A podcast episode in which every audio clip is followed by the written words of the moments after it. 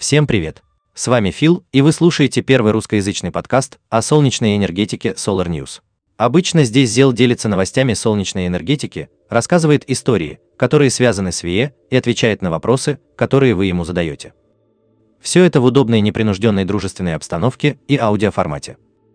Но сегодня он заболтил, потому что находится в отпуске, и я его заменяю.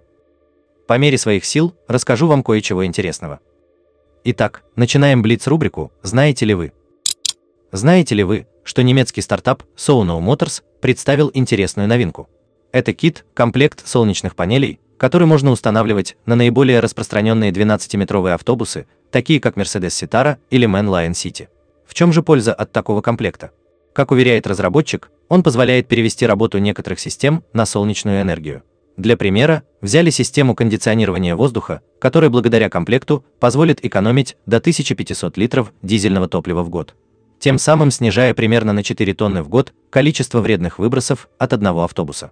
Sono Motors, к слову, уже оснащает некоторые коммерческие автомобили солнечными батареями.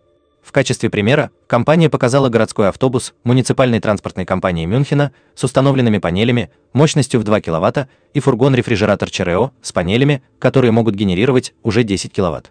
Вот такая интересная новинка. Подробнее про нее и компанию Sono Motors можно почитать по ссылке, которую я приложу в описании выпуска. Таким коротеньким оказался экспериментальный 41 выпуск подкаста.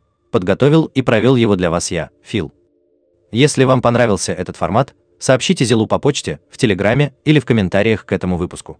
Если такой формат зайдет, то Зел чаще будет разрешать мне выступать полноценно, а там, глядишь, и до полноценного соведущего дорасту. И не забывайте про лайки, сердечки и рекомендации своим друзьям.